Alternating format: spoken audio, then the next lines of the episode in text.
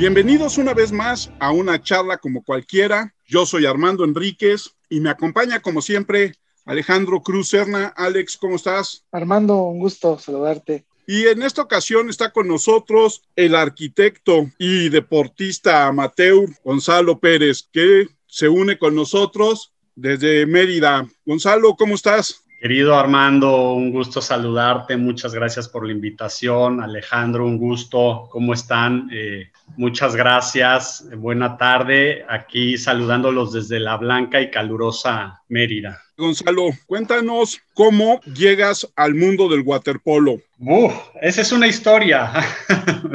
es una historia de vida, literal. ¿Por qué es una historia de vida? Porque empiezo muy joven, muy chiquito, empiezo siendo un niño waterpolo, eh, estudiaba en una escuela que tenía horarios ampliados y actividades. Era una escuela que normalmente empezabas pues, con todas las escuelas del país, 8 de la mañana, 2 de la tarde. Después se hacía un pequeño espacio de una hora para comer y tenía otra metodología esta escuela donde en la tarde se impartían diferentes tipos de clase y todos los chavos nos quedábamos desde las 3 de la tarde hasta las 5 de la tarde en actividades extracurriculares. Me parecía que era una escuela con unos principios increíbles o no sé si eso también lo generaron los padres para no tener a sus hijos tanto tiempo dentro de casa, ¿no? Pero para todos funcionaba y funcionaba muy bien. Y en esta escuela, a partir del tercer año de primaria, había una clase extracurricular porque la escuela tenía una piscina pequeñita, pero muy pequeña. Yo creo que no llegaba ni a los apenas de 20 metros y con una pequeña fosita que te permitía flotar y no necesariamente tocar el suelo. Y en esa pequeña alberca o piscina de menos de 20 metros había esta actividad extracurricular que era el waterpolo. A mí desde pequeño me lanzaron en alguna alberca de Acapulco bajo un empujón de no sé si fue mi padre o mi madre y cruzar escasos 8 metros que me parecieron o 5 metros de una alberquita y que me parecieron eternos cruzarlos, pero lo logré y creo que ese fue mi primer reto con relación a la alberca y al agua, ¿no? Que eso me encantó. Y en esta escuela empezabas desde kinder, porque estuve prácticamente toda mi infancia, fue kinder, primaria, secundaria y prepa. Lástima que no había universidad, sino seguramente hubiera hecho la universidad en esa escuela. Desde kinder empezabas con la natación, entonces empecé con la natación y todos los días o tres días a la semana había una hora de clase de natación en la escuela y eso lo que hizo fue literalmente abrazarme, me abracé a un una actividad deportiva desde muy pequeño y posteriormente, a partir de tercero primaria, pues tomé esta decisión. Había muchas clases extracurriculares que venían a arte, todas las tomé, guitarra, coro, eh, música, electrónica, pintura, teatro, danza. Yo tomé waterpolo, ¿no? Y estudios dirigidos. Yo hice un poco de trampa porque me empezó a gustar mucho el waterpolo, entonces en vez de tomar nada más una hora y otra hora de estudio dirigido, pues yo no sé cómo lo hacía, pero yo me quedaba dos horas en la alberca. Este, y ya la tarea pues lo hacía, no sé ni cómo lo hacía, pero lo terminaba haciendo alguna hora del día. Y ahí fue donde entré al waterpolo con una actividad, me pareció increíble ver pelotas flotando amarillas en una mini piscina que a mí me parecía gigantesca y con una portería y chavos de mi edad y compañeros pues saltando y brincando y te totalmente y salías como nuevo, ¿no? Cada vez que teníamos esta clase. Y ahí fue donde empecé realmente el waterpolo. Oye, y cuéntanos, ¿cómo fue ese avance en el waterpolo hasta llegar a ser parte de la selección mexicana de waterpolo? Pues mira, eh, lo que fue muy interesante es que eh, waterpolo en esta escuela eh, y estas actividades extracurriculares, sobre todo waterpolo era hasta sexto de primaria. Y en sexto de primaria terminaba desafortunadamente el waterpolo, después seguía natación, podías continuarlo en la secundaria, pero en sexto de primaria conformamos un equipo muy básico en donde algunos de mis compañeros también llegaron a algunas de las preselecciones infantil A, infantil B, juvenil A, juvenil B, junior. Algunos llegamos a, muy poquitos ya llegamos a primera fuerza, que es la selección mayor, pero se hizo una cantera interesantísima en esta escuela, eh, porque los padres nos fueron apoyando y se daban cuenta que nos divertíamos un montón. Entonces, en sexto de primaria, en alguno de las competencias que entrábamos, uno de los entrenadores de la alberca olímpica, Imos Alvarado, me dijo, oye, te tengo una beca, me gustaría jalarte que te vinieras a jugar a la alberca olímpica. Y entonces, a partir de termino sexto de primaria y en primero secundaria me paso a la alberca olímpica y ahí continué no, no solamente una hora, sino ya entrenaba un par de horas más en la alberca olímpica. La ventaja de la alberca olímpica es que no solamente fui yo, sino fuimos muchos amigos de la escuela los que nos integramos a este equipo. Venían otros chicos de la zona cercana a la alberca olímpica y bueno, pues ya cambió el ambiente y me atrapó, ahí sí ya me fue atrapando el waterpolo día con día y posteriormente, como en la alberca olímpica ya estaba mucho más conformado el equipo y la metodología que llevaba el waterpolo, pues ibas creciendo y ibas mejorando constantemente con los entrenamientos. Entonces, por la alberca olímpica estuve con el profe Alcántara, con Silverio Contreras, y bueno, fue increíble cómo el buen Héctor también, ¿no? Héctor que fue un gran entrenador. Y depende de los resultados de cada uno de los juegos que teníamos en los diferentes torneos y el lugar en que ibas quedando, pues te iban observando otros entrenadores y siempre se manejaba que el entrenador que ganaba alguno de los nacionales de las diferentes categorías era el que se hacía el entrenador de la selección o preselecciones nacionales. Y así fui como poco a poco con un tema de dedicación, de trabajo, de sudor, de día a día. Bueno, tenía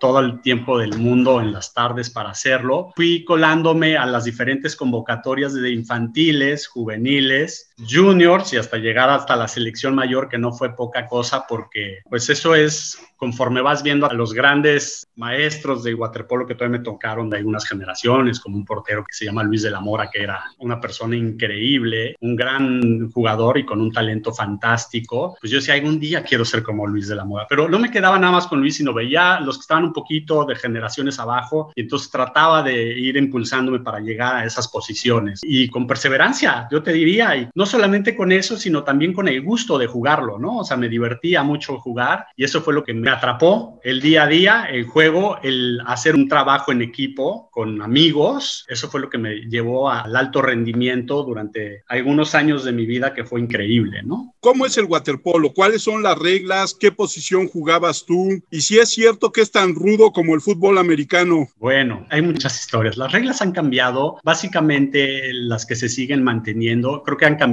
también en tema de posiciones, la posición del balón. Te cuento más bien las de los antepasados, ¿no?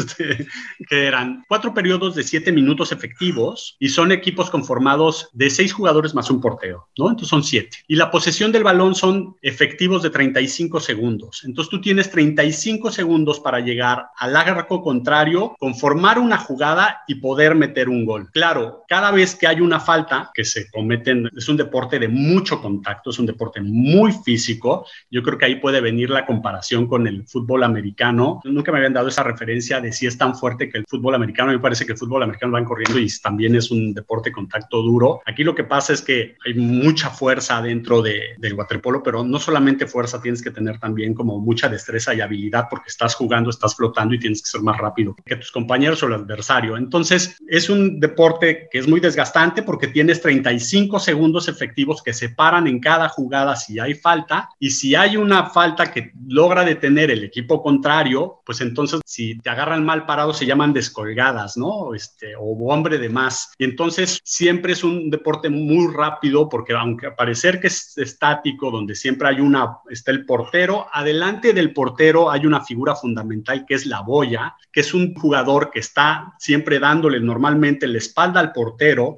y alrededor se genera como un abanico que le llamamos, que es un semicírculo en donde la boya le reparte a cada uno de los jugadores afuera el balón, distribuye el juego, van entrando y saliendo jugadores o se van mandando el balón de un extremo a otro o al centro. Eso con la finalidad de los que están atacando, mover a la defensa y encontrar esos huecos para que cuando se abre un hueco poder tirar y se agarran mal parado al portero ya muy cansado, pues es cuando, o sea, la finalidad es meter los goles, ¿no? Entonces, todo esto se dice muy rápido 35 segundos, pero me encantaría que jugaran 35 segundos con un cuate. Depende de, las características de más de 100 kilos, o si son europeos de 110 o americanos o canadienses, que te pone el, todo su peso con una mano gigante, ¿no? Y tienes o en la cadera, jalón de traje de baño y que tienes que después, si te ganó la jugada, tienes que ir más rápido que él para regresar a defender o regresar a atacar, ¿no? Entonces, de cara al espectador, a veces, como no se entienden las reglas, no puede ser tan atractivo. Eso es creo que una de las debilidades del deporte, pero cuando realmente lo entiendes es apasionante. Y al dentro de la alberca, pues es una locura, porque nunca estás quieto, siempre estás en constante movimiento. No puedes pisar, obviamente, en las albercas olímpicas no se puede pisar. Claro, los monstruos monstruos de 2.10, 2.15 que sí los hay, pues apenas de puntita los paran, pero no es de que tengan la posibilidad de pararse para repartir el juego, ¿no? O sea, simplemente por las condiciones fisiológicas. Y de ahí tú llegas a la selección y viene ese momento que es clásico de nuestras instituciones, donde te bajan del avión a poco de irte a una competencia internacional por un recomendado, ¿no? Pues mira, eh, yo ahora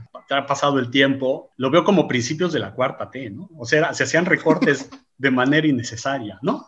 Este, mi posición era portero y ya era el segundo portero. Siempre arriba mí estuvo un gran amigo, además hice grandes amistades, hermanos de corazón, Eric Valdés, Mario Álvarez, Alejandro Guzmán. No, hombre, había grandes jugadores. O sea, yo no demerito la capacidad de todos mis compañeros que fueron increíbles, no solamente los porteros, sino también los jugadores. Había un gran talento y, veníamos, eh, tuve la gran oportunidad no solamente de tener buenos entrenadores nacionales, sino me tocaron también entrenadores cubanos que me formaron y me dieron una capacidad impresionante. Y después, muy pocos años, pero también me tocó la última participación de un gran entrenador húngaro, Kalman Markovic, que tuve la fortuna que fuera entrenador de la selección nacional y que también nos entrenó. Y eso ya era un nivel europeo. Kalman Markovic con México tuvo los mejores resultados en las Olimpiadas de México y fue cuando llegó el, el waterpolo otro nivel. Y cuando estuvo en una segunda ocasión en México también eh, lo llevó a otro nivel. Estuvo nada con la selección, que era una generación arriba de nosotros, pero que al final también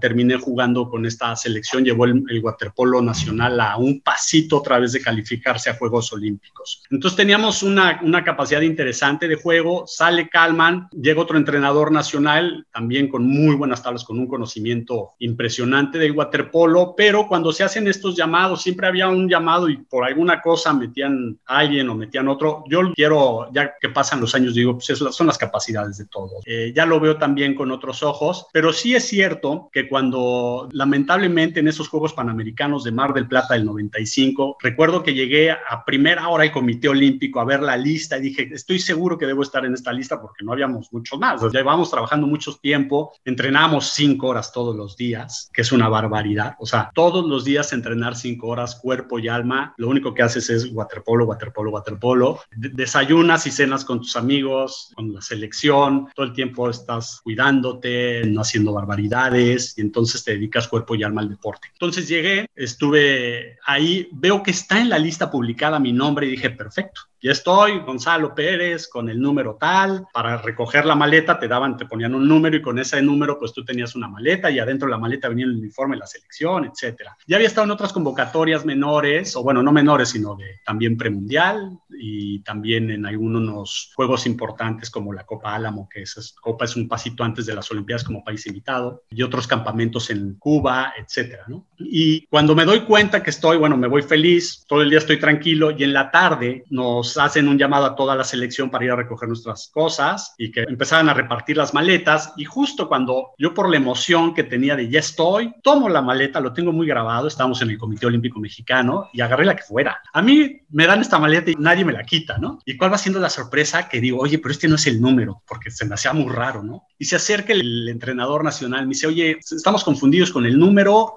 ahorita te explico cómo van a estar las cosas. Bueno, nos metemos a nadar y cuando se meten a nadar me habla y me dice, estás fuera, ¿no? Yo digo, ¿cómo que estoy fuera? Si estoy, me vi en la lista, estoy en la lista. No puede ser que, en mi posición, que era un portero, nada más llevara un solo portero a unos Juegos Panamericanos y que no tuviera un sustituto de, de otro portero ante una posible lesión, ¿no? Y así fue como, desafortunadamente, con esa noticia me hice a un lado del grupo, ya no terminé esa sesión de trabajo con ellos. Eh, para mí fue un golpe pues mortal porque llevaba muchos años, un deportista de alto rendimiento se prepara para las competencias y para las competencias importantes. Es claro que es un modo de vida y esta era mi competencia importante. Entonces yo decía, a mí de qué me sirve que me han llevado a campamentos a Estados Unidos o que me han llevado a campamentos a Cuba o que me pagaban una beca que la beca me ayudaba para pagar mis libros de arquitectura. Eso se lo agradezco al Comité Olímpico, era una beca chiquitita, pero me ayudaba para pagar mis libros de arquitectura, ¿no? Y entonces ahí fue cuando decidí hacerme un ladito de la selección y ya seguir por mi cuenta. Todavía hice un par de años ya con el equipo de la alberca olímpica campeonatos nacionales, de los cuales salimos campeones. O sea, también eso me quité esas grandes espinas que me retiro como campeón nacional con la alberca olímpica, que no es poca cosa. Y bueno, eso para mí fue cerrar. Ahora sí ya terminé. Y viéndolo también a la distancia, sí me hizo un comentario el entrenador nacional, que le dije, yo ya lo dejo, estoy muy cansado. Eran muchas horas, eran muchos años para llegar, para lograrlo y que te bajaran de esa forma. Me dijo, estás muy joven, no te vayas. Le dije, estoy muy joven, pero estoy muy cansado y ya me fui. Creo que debía haber seguido la recomendación porque estoy seguro que tenía todavía muchos años por delante y con muy buena base para seguir con alto rendimiento. Pero bueno, pues fue una decisión que tomé, que no me arrepiento porque eso me ayudó a ser lo que soy hoy, que es también mi profesión, que es ser arquitecto. Gonzalo, además de nadar, que es lo principal, creo yo, para jugar waterpolo, ¿qué más les enseñan para ya jugar bien? Platicas un poco de las técnicas que utilizan, pues hasta yo creo mismo de tomarla del balón, ¿no? Buen punto y buena pregunta, Alex. El balón eh, dentro de la cancha en niveles, cualquier tipo de partidos, una de las reglas es que única y exclusivamente el portero puede tomar el balón con las dos manos. Los jugadores no pueden tomar el balón con las dos manos, nada más lo pueden tomar con una mano. Entonces, el primer paso, pues obviamente saber nadar, pero muchos dicen, oye, es que sabes nadar muy bien no, hombre, nos echaban a la piscina o a la alberca y nada como puedas. Entonces, no creas que el waterpolista tiene una gran técnica de nadador, tiene una gran técnica de supervivencia, de que el de adelante o el de junto no te ahogue, ¿no? Este lo digo, lo digo en broma, pero, pero es literal. O sea, a veces cuando yo veía nadar a los del equipo nacional de natación, por supuesto que nos sacaban muchísimo y simplemente por técnica. El waterpolo es muy explosivo, o sea, es algo cuando nadas es muy rápido y tienes una recuperación muy rápida. La cancha es de 30 metros, no se utilizan los 50 metros y entonces estos 30 los haces muy rápido. Hay una parte técnica que es como para la patada, para que tú puedas flotar, es parecido a la patada de pecho, que es como patada de rana, y eso, si alternas una pierna una vez a la vez y tú te mantienes parado o en manera vertical tu cuerpo en el agua y te apoyas después con los brazos generando círculos, movimientos circulares, apoyándote también en el agua como si fueran platos y levantas un poco la cadera. Esa forma es la que te permite flotar. Ahora, si necesitas empezar a trabajar con el balón, lo que desarrollas para esa técnica es que pues, obviamente no lo puedes agarrar con las dos manos, entonces tienes que tener mucha fuerza en todo lo que es el abdomen, una fuerza corporal importante, pero en las piernas, ¿no? O sea, necesitas un desarrollo muy importante de fuerza en piernas, en hombros, en brazos, porque utilizas el 100% de tu cuerpo. O sea, el 100% de tu cuerpo, no hay músculo que no uses en el waterpolo. Y entonces, para que tú puedas generar esa fuerza y ese control de balón, son muchísimas horas y sesiones para empezar primero a aventar. Cuando empiezas en infantil, empiezas con unos balones un poco más chicos de la medida oficial y entonces te empiezan a, tomar el balón y poco a poco, conforme vas lanzando el balón con un amigo o un compañero enfrente, primero a distancias de dos metros, después se pone tu compañero a una distancia de tres metros, cuatro metros, cinco metros y así sucesivamente hacer diferentes pases. Entonces, ya que tienes muy bien la técnica de que estás flotando, después te enseñan la técnica de pasar el balón y después no solamente la técnica de pasar el balón, balón y de poder flotar, sino nadar con el balón.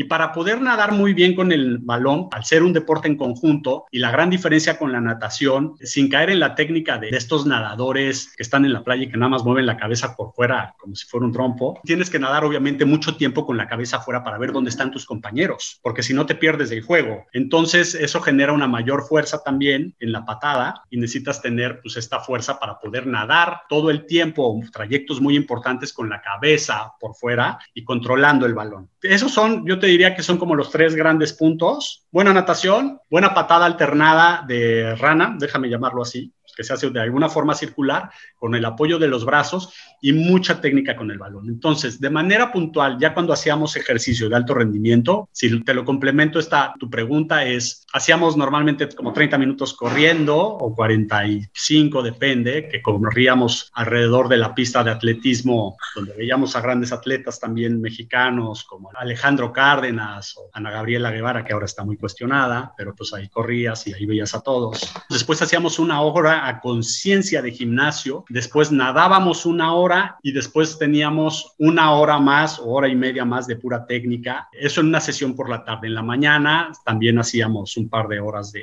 natación o gimnasio y lo alternamos, o dos horas de técnica ya con juego, etcétera. Eso es para poderlo hacer, ¿no? Tal vez lo digo muy rápido, pero lleva mucho tiempo. Y después de abandonar el waterpolo, te dedicaste lleno al estudio, pero no has abandonado el deporte, has hecho triatlón. Sí, mi historia con el triatlón empieza con el waterpolo, preparándonos para los Juegos Panamericanos. Recuerdo que veía a los triatletas, iban con sus bicis y corrían y nadaban, ellos salían, nosotros entrábamos a la piscina, en fin, ¿no? Cuando salgo ya muy triste del waterpolo, el equipo nacional de triatlón, que esos fueron los primeros Juegos Panamericanos donde se desarrolló el triatlón, porque el triatlón es un deporte relativamente joven a nivel historia del deporte olímpico. Entonces me encuentro con el entrenador, le digo, oye, ¿sabes qué? Me interesa hacer triatlón, me encantaría hacer triatlón con ustedes, pues creo que nado bien, puedo correr, ¿no? También somos pésimos para correr. O sea, los que nadamos somos una calamidad corriendo, en vez de correr parece que vamos bailando, ¿no? Y me dijo, oye, ¿tienes bicicleta? Le dije, no tengo, pero la podría conseguir. Si tienes bicicleta, agárrate la bicicleta y vente a entrenar con nosotros. Y mi gran error fue no haberle tomado al entrenador nacional de aquel entonces la palabra porque no tenía, apenas estaba de estudiambres y me dio pena pedirle a mi padre un préstamo para comprar una bicicleta. Entonces dejé pasar la oportunidad del triatlón hasta 20 años después, imagínate. Sí hice un poco de waterpolo Continué cascareando en algunos torneos, después tuve la oportunidad de vivir un par de años en España y jugué con Masters en España, que eso también fue una experiencia increíble porque ahí ya había jugadores que habían jugado Olimpiadas y Mundiales. Era un nivel, aunque fueran todos panzones como yo, jugaban increíble, un nivel muy interesante. Entonces siempre he estado ligado, no dejé de hacer el 100% deporte, pero 20 años después en una clásica cena de, oye, ¿a ti qué te gustaría hacer? ¿Cuál es tu deseo de este año? Dije, ay, pues me gustaría hacer un y casualmente con los amigos que estábamos cenando, me dijeron, ah, pues si te gusta, te invito a mi casa a Mérida y vas a hacer el triatlón de Mérida. Le digo, yo no tengo bicicleta. Y me dice, pues te consigues, tengo una bicicleta, pero es una bici urbana, de estas plegables. Y me dice, ¿te llevas esa? yo, seguro. Sí, te llevas tu bicicleta plegable con rueditas chiquitas y con eso haces el triatlón. Y dije, bueno, pues no sé qué me está hablando este cuate. Entonces me puse a nadar. Eso fue un 31 de diciembre. Para no hacerte la historia larga, en el primer fin de semana de febrero, yo ya estaba nadando en el mar de progreso de Yucatán, venía en una bicicleta con un traje que jamás me había puesto y decía, ¿por qué se ponen este traje tan raro? Me sentía rarísimo cuando no estás acostumbrado a nadar simplemente con trajes muy pequeños, a ponerte un traje más largo, decía, qué incómodo es esto para nadar. Y ya iba en la carretera progreso con el viento en contra, en una bicicleta que apenas 10 días antes me la había comprado y decía, qué necesidad, ¿qué es esto? ¿Qué hiciste? ¿No? Llegué a Mérida y era un carnaval era una fiesta para la segunda transición, que es donde dejas la bici, te pones a correr y me atrapó. O sea, ya la experiencia en sí me iba atrapando poco a poco, kilómetro a kilómetro. Dije, esto está increíble, ¿no? O sea, volví a sentir esta adrenalina del deporte, de la competencia. Salí muy bien, obviamente empecé muy bien porque fui de los primeros. Normalmente salgo en las pocas competencias hoy. Déjenme decirles que soy un novato en, el triatlón. Hay voces sumamente expertas. Yo empecé apenas en el 16 y haciendo, hay dos categorías, uno que es sprint, que son carreras más cortas, y hay otro que es olímpico, y después vienen los siguientes pasos que son 70.3 y Ironman. Yo me declaro que soy apenas un novato en el triatlón, pero en el 16 empecé, me atrapó, me llevó la adrenalina a otro nivel, como el waterpolo un poco, empecé al principio totalmente siendo autodidacta y viendo libros y entrevistas y hablando con amigos, no estaba tanto en el medio, pero en ese viaje con el amigo que me invitó, venían Verónica Granados, que fue a los Panamericanos del 90 André Ortiz, que en un tiempecito fue mi coach, y son unas máquinas, ¿no? O sea, ganan todas las competencias. Entonces, el nivel de conversación del triatlón en mi primera experiencia era altísimo, yo no entendía ni de lo que decían, y eso me acabó de atrapar. Entonces, repetí en el 17, en el 18, en el 19, 20, antes de la pandemia, y bueno, pues me tiene, es como a ver, yo le digo que es la crisis de los 40, pero con un poquito más de energía. Oye, y estás preparando un Ironman, ¿no? No estoy preparando un Ironman, estoy preparando un 70.3. Lo que es interesantísimo y que me acabó de atrapar al estar ahora en Mérida son varias razones otra vez para entrar como a este nivel, sigue siendo muy amateur, no todos son chavos rucos, hay chavos que son elite, las nuevas generaciones que están empujando muy duro, que están haciendo las cosas muy bien. Al principio hice más aguas abiertas, Armando, con José Luis Prado, de una escuela de natación de aguas abiertas, José Luis Papá y José Luis Hijo, que son unos fuera de serie aquí en, Mérida, ¿no? Hay otro nadador de aguas abiertas que ahorita se me está yendo el nombre, que ha hecho cruces importantes, pero el, el coach Prado es mis respetos, tienen una gran escuela. Por otro lado, estoy ahora preparando el 73 con Jonathan Steve de All in Your Mind, que es un equipo, uf, este, mis respetos, eh, con gente increíble, echada para adelante, con mucha experiencia. Los empiezo a conocer a todos, pero con unas facultades, cada quien a su nivel, muy comprometidos. Al final es un círculo virtuoso el tema del triatlón, muy comprometidos con lo que están haciendo y gente de bien, sana y responsable. Entonces, con Jonathan estamos haciendo el 73. Hace mucho tiempo que no entrenaba otra vez. Al final son dos horas, a veces entrenas tres horas, pero el brinco a las cinco es bestial. Pero si es, lo tienen con una metodología extraordinaria. Es lo más cercano, yo te podría decir que es lo más cercano y lo más eh, bien fundamentado, con una gran metodología para hacer un deporte amateur de manera responsable, a conciencia y esperando grandes, grandes resultados, ¿no? Entonces me estoy preparando para esta competencia que va a ser en septiembre, va a ser mi primero 70.3, que consiste básicamente, creo que es un poquito menos de dos kilómetros, un 1.900 en natación, 90 kilómetros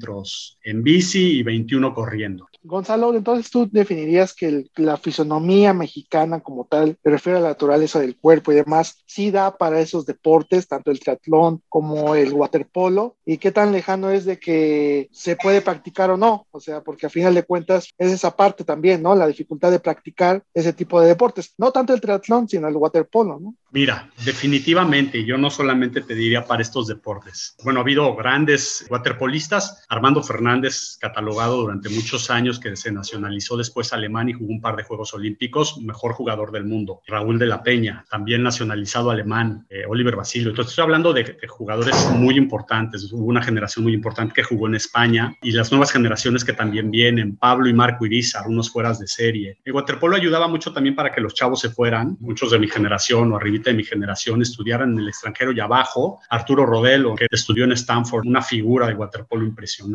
Paul Martínez. Te estoy hablando de una talla importante de, jugadores que por su fisionomía y no necesariamente todos tendrían que ser jugadores gigantescos como los húngaros, ¿no? O croatas, en fin, por ejemplo, los italianos y los españoles son jugadores muy parecidos a nosotros, de media talla. Está Manuel Estiarte, que también mejor jugador del mundo, en su momento el mejor pagado del mundo, y Manuel Estiarte es relativamente, bueno, no es que sea relativamente bajo, pero es una talla menor. Yo te diría la respuesta concreta con relación al waterpolo, que por supuesto es un tema, yo creo que como muchas partes del deporte, definitivamente es un tema de seguimiento y de entrenadores, ¿no? Actualmente estoy, por ejemplo, nadando con Miguel Reitor, que es un cubano, que me está entrenando en la natación, que también es un fuera de serie, y entiende dónde están mis debilidades y dónde están mis fortalezas para extenderlas, y siempre me está indicando la parte de, la técnica, ¿no? Al igual que, que Jonathan, ¿no? O Jair, que están en el equipo, pero no solamente a mí, sino ven en dónde están las fortalezas de cada atleta. Y yo creo que sí, hay cabida para todos los deportes. Es muy fácil para mí una prueba y que siempre yo disfruto mucho cuando estoy en los aeropuertos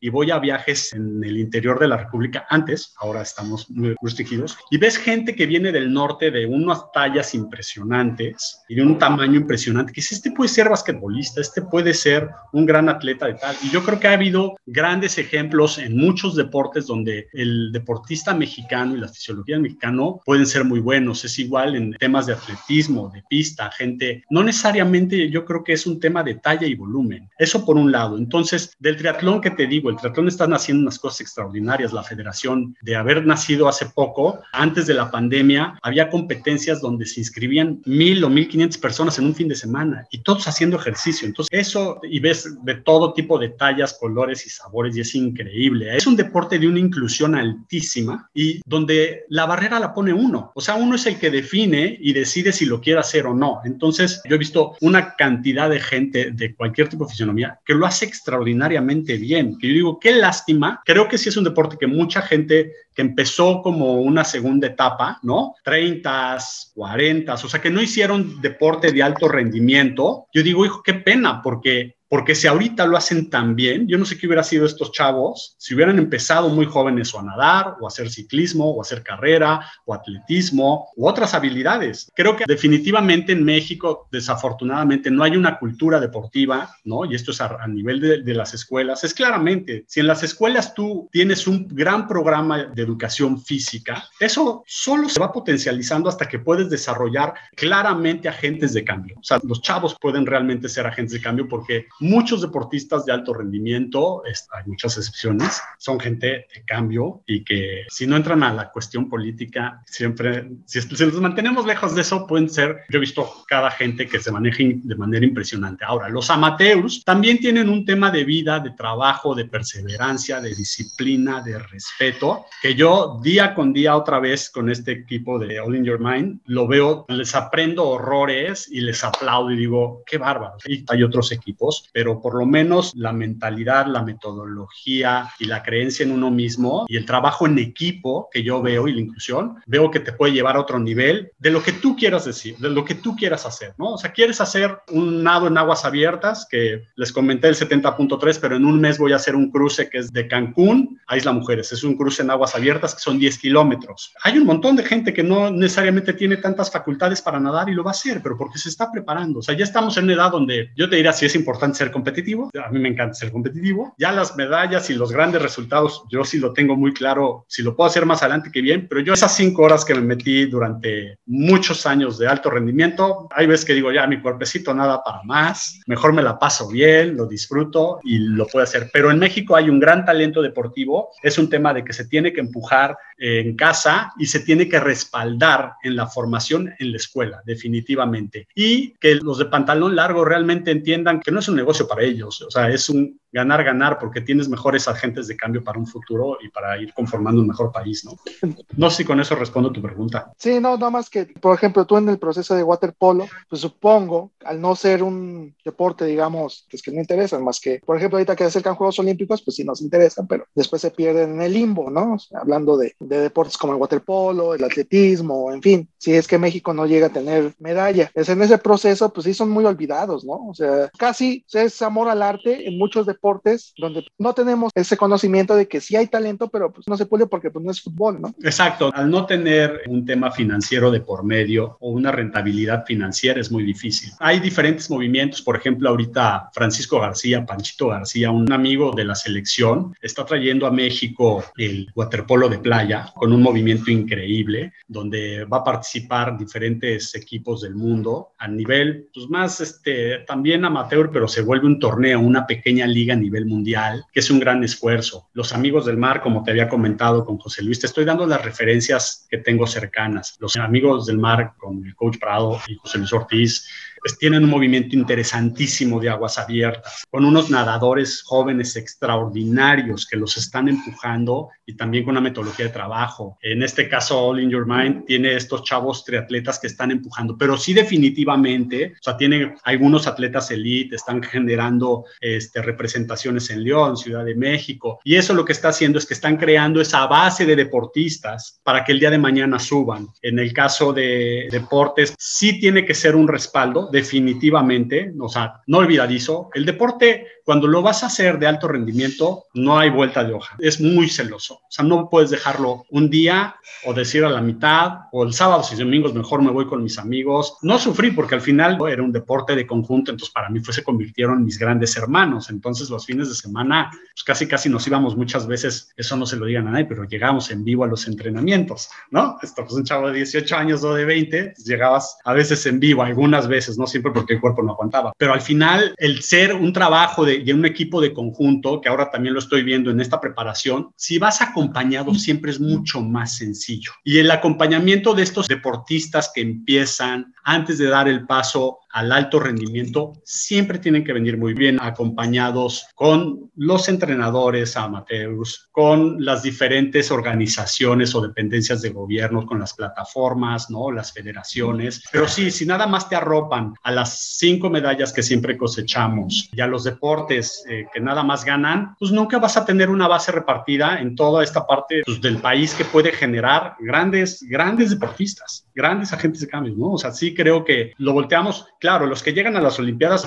no traen un tema de un año, no traen un tema de cuatro años. Pueden ser chavos que traen ocho, 12 y en algunos casos ya los expertos hasta 16 años preparándose para llegar en su mejor momento o para ir mejorando. Entonces no hay un tema de tiempo, pero sí hay un tema de acompañamiento. Creo que jugaste en España, ¿no? En waterpolo. Eh, este, jugaban conmigo.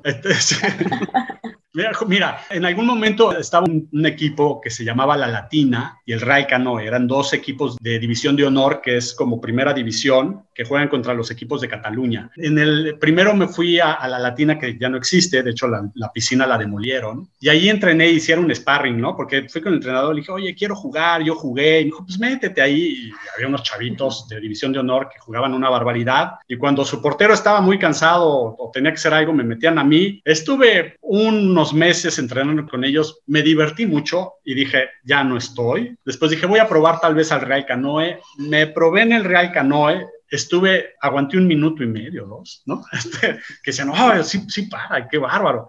Y cuando se dio cuenta que el entrenador que ya no traía más, me dijo, tú vente en la noche y te vas a divertir más. Y en la noche fue cuando descubrí a los Masters de Waterpolo de España, que eran también unos fueras de serie que ya venían de selección nacional, etcétera, y eso era divertidísimo. Y alguna también la diferencia, ¿no? Que en Europa el waterpolo se da más, ¿no? Que en México, que tienen esa diferencia en Europa, ¿no? Con el waterpolo. Claro, lo que pasa es que hay una liga. Al no haber ligas, también si las federaciones, en el caso de España, de las comunidades, las comunidades, pues tienes todas las comunidades y después de las comunidades tienes un montón de equipos, ¿no? O sea, yo, a mí me tocó ir a ver a algunos mexicanos que estaban en división de honor, que todavía jugaron en división de honor con equipos de Barcelona y otros de otras comunidades. Pues claro, tienes una mezcla muy grande, tienes un abanico importante y para el waterpolo necesitas masa como para cualquier deporte. Todos los deportes necesitan una masa y me refiero a una masa de personas y una gran base porque esa base, pues tienes la ventaja que si lo hacen mil, de esos mil, pues va a llegar un momento que van a continuar 500 y va a llegar un momento que cuando van, o sea,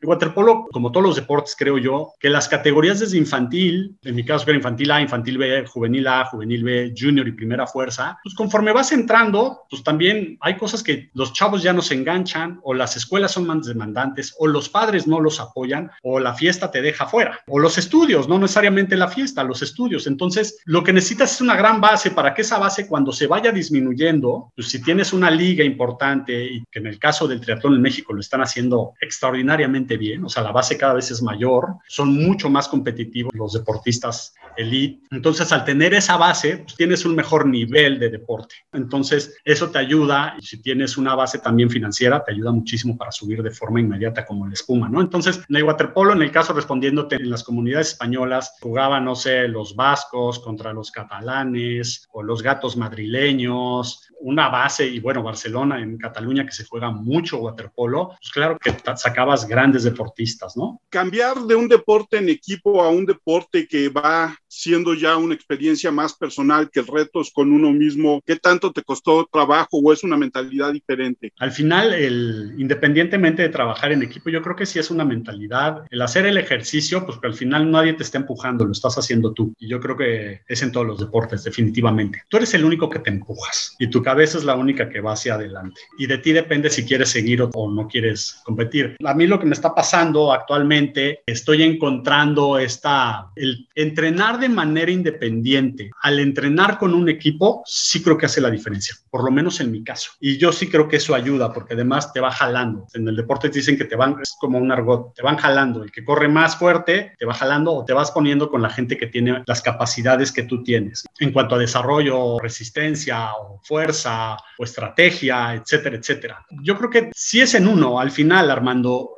Creo que es un estilo de vida. Alguna vez platicando con un buen, gran, gran, gran amigo de waterpolo, Pablo Irizar, y comentábamos que el tema de nuestros hijos que nos preocupaba y que si queríamos que fueran waterpolistas o no, siempre cometiendo el error los padres desde el día uno, nos decía es que no es tan fácil, Gonzalo. Lo que nos pasó a nosotros es de repente un chip que tienes en la cabeza que se te da y tienes esta capacidad de seguir y seguir. Y, a los 18 años, y los amigos te dicen, vámonos de fiesta, vámonos a Acapulco, vámonos de reventón, dices, híjole, no puedo porque tengo que entrenar mañana sábado y me tengo que despertar a las 5 de la mañana, ¿no? Yo para ir a entrenar, como ahorita también lo estoy haciendo para que me dé tiempo de trabajar, pues despierto 5 de la mañana, a veces 4 y media. Cuando estaba en el waterpolo, todos los días me despertaba a las 4 de la mañana porque a las 5 tenía que estar en el comité olímpico adentro de la piscina, porque si no llegaban me sacaban del equipo. Y no era una obligación, era simplemente estar ahí. Entonces sí es un tema de resistencia, de fuerza mental, que yo creo que conforme uno va desarrollando las capacidades, el deporte te va generando tu salud mental. No, no sé, es algo increíble, ¿no? Y siempre que tienes un reto por delante y el reto lo tienes claro, no cuesta tanto despertarse por las mañanas. Y el asunto de el nado en aguas abiertas, ¿qué tan atractivo, qué tan fascinante, qué tan de repente peligroso es? Atractivo al 100%. Para mí el nadar en el mar, he tenido la, la, oportunidad, antes vivía en la Ciudad de México, ahora estamos en Mérida, estoy a 25 minutos de progreso y con este grupo de los amigos del mar, que son amigos verdaderos del mar, la experiencia se vuelve increíble. El mar de progreso hay veces que está muy tranquilo, aquí le llaman plato, y cuando entra al norte se vuelve la feria de Chapultepec, ¿no? O cualquier feria con unas subidas y bajadas de las olas que te vas tragando todo el agua que puedas. Peligroso, yo creo que tienes que tener, como todo, el mar, para entrar al mar siempre hay que tenerle respeto, ¿no? Desde el día uno o sea, aunque en el momento que estás cambiando es, tienes que verlo y ver cómo vas a nadar y nunca luchar contra el mar. Contra el mar, o sea, no hay forma de luchar contra el mar. Lo que sí puedes hacer es ayudarte con el mar, ayudarte con las olas y ayudarte con las corrientes del mar, aunque tengas la corriente en contra hay que saber también tener esa corriente en contra. En mi caso, en lo particular, como les había comentado con anterioridad, las mañas waterpoleras, el nadar con la cabeza de fuera, el tener otra técnica de patada, el waterpolo, el que te estén jalando, el tener un cuate que está todo el tiempo encima de ti, pues te hace un poquito el mar más llevadero. O sea, creo que en la etapa del triatlón yo he escuchado mucho que el gran coco de la gente del triatlón o la parte más difícil es la natación. Ahí es donde a la gente le cuesta mucho, pero porque no fueron nadadores de pequeños. Aunque el triatlón se define, la mayor parte estás en la bicicleta, pero se define en la carrera, ¿no? Porque son rapidísimos corriendo, ¿no? Son unas balas. Pero ya cuando estás en elite, el que no nadó bien, puede que no ganaste la carrera. Las tres disciplinas tienen que ser muy buenas. Entonces, la experiencia en el mar para mí es deliciosa, siempre con este respeto, siempre con este cuidado, siempre teniendo las referencias, siempre nadando de forma responsable. Nadamos normalmente con una boya. Esa boya es una señal para que nos vean las lanchas. No nadar solo en el mar, nadar en equipo, nadar acompañado, porque no sabes lo que te puede esperar. Más que algún animal, puedes nadar eh, que sea una lancha la que te puede pegar, ¿no? Que una, alguna lancha pescadores que te puedan pegar o simplemente una corriente que no estás entendiendo y que te jale de más y te puedas quedar solo y te puedas ahogar. Acaba de pasar hace poco en Playa del Carmen. Eh, yo tuve una experiencia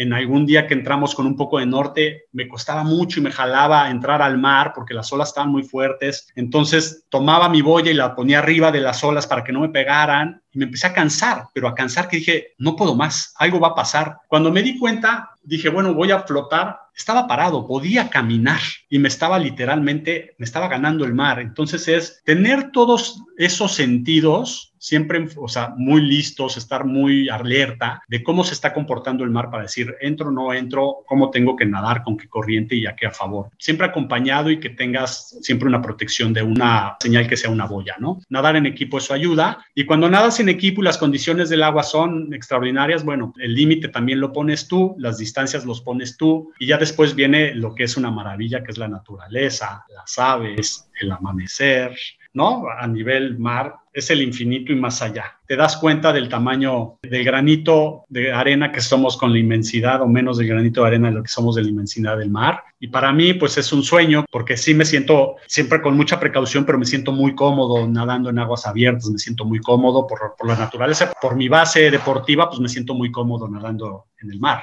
¿Te has planteado cruzar en un futuro el Canal de la Mancha? Esas son palabras mayores. Sí he entrado, eh, hay un par de amigos, no los veo, no los frecuenté, pero los respeto mucho. Nora Toledano, que ya la conocí en el Comité Olímpico y después coincidimos en las escuelas de los niños. Toño Argüelles, que para mí es uno de los grandes senseis, ha hecho el cruce de los siete mares. María Holley, que también es buenísima. Hay grandes exponentes, Jaime Lomelín. Bueno, José Luis Bravo, para que si aquí tengo unos maestros de aguas abiertas, ¿no? Entonces, todavía no me lo he programado, sí ha entrado por mi oído, creo que está en el proceso muy inicial. Es una preparación, si el 73 yo creo que me empieza a enganchar y es una preparación muy exigente, o sea, si no has hecho ejercicio, por eso yo me quito el sombrero con la gente que estoy conociendo el equipo y digo, qué capacidad, qué gente con tanta voluntad de hacer las cosas y de superarse día con día y de trabajar en equipo. Eso yo creo que es otro paso muy similar porque al final son muchas horas, son muchas horas en el mar. Me encantaría, son no solamente son horas, son recursos, son tiempo, ¿no? Entonces creo que no es fácil. He pensado también la isla Manhattan, pero vamos paso a pasito. Déjame cruzar en un mes que, que cruce, que termine mi primer cruce, que son, espero que sean alrededor de tres horas y fracción o menos de tres horas, que cruce de Cancún a Isla Mujeres. Te diré cómo me siento y qué tan prendido vengo para plantearme otro reto de esas características. Bueno, Gonzalo, tengo otra pregunta y es sobre el waterpolo en femenino. ¿Cómo lo ves? ¿Cómo está? Porque en Europa creo que hay, ¿no? De waterpolo y en México también, ¿o no? Sí, en Europa, bueno, en España, pues las mujeres son número uno. Tienen una base que se conformó con exjugadores que fueron medallistas olímpicos y bueno, son, son unas fueras de serie. O sea, yo he visto cómo el waterpolo, cuando empezó el waterpolo y hace poco hubo una plática de este colega Panchito que también tiene un podcast de waterpolo, únicamente de waterpolo, y hablaba sobre las primeras generaciones de waterpolistas mujeres en México. El waterpolo en México ha venido creciendo, como todo, necesitas una base. Eso sí, hay que empezar con algo, si no, simplemente no hay forma que puedas avanzar. Pero ha venido creciendo a pasos agigantados. Héctor Castillo es uno de los grandes entrenadores que puso la semilla de waterpolo de mujeres en México. Afortunadamente, uno de mis entrenadores con el que me hice campeón nacional la última vez. Además, una persona increíble. Y hay un potencial importante. Hay muchas jugadoras mexicanas que se han ido a estudiar a Estados Unidos y de ahí se ha hecho una base importante. Hay alguna, creo que también jugando en España. No sé si una o un par jugando en España. Hay, de hecho, una waterpolista, medallista olímpica, pero de padres españoles y mexicanos, pues está en la selección de España. Con eso quito todo los, el tema de los estereotipos fisiológicos de los mexicanos. Es decir, ¿por qué los mexicanos también cuando juegan en otras partes del mundo y con otras selecciones y llegan a esas medallas de oro? Nos falta la base, reitero que nos falta la base. Es un deporte que es de una inclusión. Yo empecé a jugar con mujeres alguna vez en algún campamento, me acuerdo perfecto, en Estados Unidos se metió a jugar la que estaba en, en, su momento catalogada como la mejor waterpolista del mundo. Y tenía una habilidad, la chica, que era asombrosa. Claro que me metió un par de goles y en aquel entonces, en ese campamento en Estados Unidos, mi entrenador era el húngaro Kalman Markovic y nada más me gritaba, Perres, Perres, ¿qué no estás viendo? Y digo, pues no, no está viendo usted, o sea, es una fuera de serie esta mujer que tiene unas tablas increíbles. Si no mal recuerdo, llegó en una bici que traía un asientito, o sea, se ve que acababa de ser mamá, ¿no? Este, pero la recuerdo muy bien, no tengo el nombre de ella, pero una fuera de serie. Entonces, tanto ese campamento como en la alberca olímpica empezaban también las mujeres a jugar waterpolo y últimamente han tenido eh, algún resultado destacado, si no mal recuerdo, en centroamericanos. No, no estoy seguro si llevaron alguna medalla, pero han crecido y recuerden que el deporte va primero por zonas y por regiones. Hay que ganar para un ciclo olímpico, hay que ganar primero los centroamericanos o ponerse, bueno, primero nacionales, después te llevan de los nacionales a centroamericanos, después de los centroamericanos los panamericanos y después de los panamericanos vienen los olímpicos y se van intercalando algunos campeonatos mundiales. En el caso de las mujeres, eh, digamos que el waterpolo yo creo que va a tener una facilidad también de ir creciendo. Ahorita está en una etapa de, de, han jugado ya también Juegos Panamericanos y a mí me parece que son unas guerreras y con un nivel asombroso. Ahora que lo vean en los Juegos Olímpicos, vean la actuación de ellas, sigan a la portera de Estados Unidos, que y bueno, la de España también es buenísima, con unas facilidades y unas facultades impresionantes. Y no dejan a un lado el deporte de contacto. Son durísimas, ¿no? Y se ven en las cámaras abajo del agua, se dan con todo. Pueden ser muy técnicas o rudas, pero es un deporte que estoy seguro que poco a poco va a ir atrapando a más mujeres. Casi todos los deportes tienen así como su lesión característica, ¿no? no sé, los escaladores que se destruyen los dedos, eh, en el fútbol las rodillas, en, en, el waterpolo, como qué dirías que es la lesión más común? Emilio, qué gusto verte, qué gusto saludarte. En los escaladores, pues, recomendación de Gonzalo, pues siempre súper amarrados, ¿no? Porque estas no las cuentas. A ver, las lesiones, rodillas, yo de hecho tengo las rodillas muy trabajadas, porque también era una metodología muy a la bestia, ¿no? O sea, no había tanto presupuesto para fisioterapias, no había una metodología tan cuidada, al que el deportista realmente de alto rendimiento estuviera muchos años, o sea, no medían, podías medir la capacidad inmediata, pero no medían la capacidad a largo plazo. Entonces, en mi caso, que era portero, mucho las rodillas, nos ponían a trabajar de manera muy fuerte al principio, sobre todo, no tanto en selección nacional, pero en selección nacional es porque yo ya venía muy lastimado. Imagínate, yo ya venía lastimado desde antes. Y entonces, eh, esa fue una. Otra muy característica son hombros por el movimiento del balón, ¿no? Tienes que calentar mucho, estirar mucho. En el caso de los porteros, otro eran los codos, porque uno extiende los brazos para poder parar los balones. Entonces, los codos, pues, si te llegaban un tiro de, de Iván Pérez, con el que un gran amigo cubano, catalogado como uno de los mejores waterpolistas y boyas del mundo. Tuve la oportunidad de jugar con él o con Lázaro, una generación de cubanos espectaculares. Pararles a estos gigantes de waterpolo un balón era, pues ni modo, tenías que pensar en tu país y en tu equipo, ¿no? Pero dolía hasta el alma y ahí dejabas atrás el codo, ¿no? El codo, el hombro, nariz, muchos balonazos. Pero característicamente haciendo el deporte yo veía muchas lesiones de rodilla en el waterpolo y de hombros sobre todo, ¿no? Ya cuestiones ya de siempre los clásicos accidentes de nariz, había golpes, yo pues el tabique lo tengo por un muy buen codazo, lo tengo desviado, pero pues esos eran gajes del oficio, pues jugabas waterpolo, pues tenías que meterte un poco a, a, cuidar el balón. Eso es un poco donde yo veo que había las mayores lesiones. ¿Y tú sigues considerando, Gonzalo, que Hungría es el país por excelencia en el waterpolo? Es una gran escuela, lo vamos a ver ahora en las Olimpiadas. Creo que, como siempre, va a estar muy fuerte Italia. Los croatas y los serbios. Eh, ahorita no tengo claro quiénes fueron los que, que clasificaron, pero claramente Hungría, los croatas, los serbios y los italianos van a estar ahí buscando las medallas. Australia trae buen equipo, no estoy seguro, creo que sí calificaron, Estados Unidos también, pero esos son los equipos referencia. Toda esta zona, cuando Yugoslavia se divide, se vuelven tres o cuatro grandes potencias que con eso ya quitabas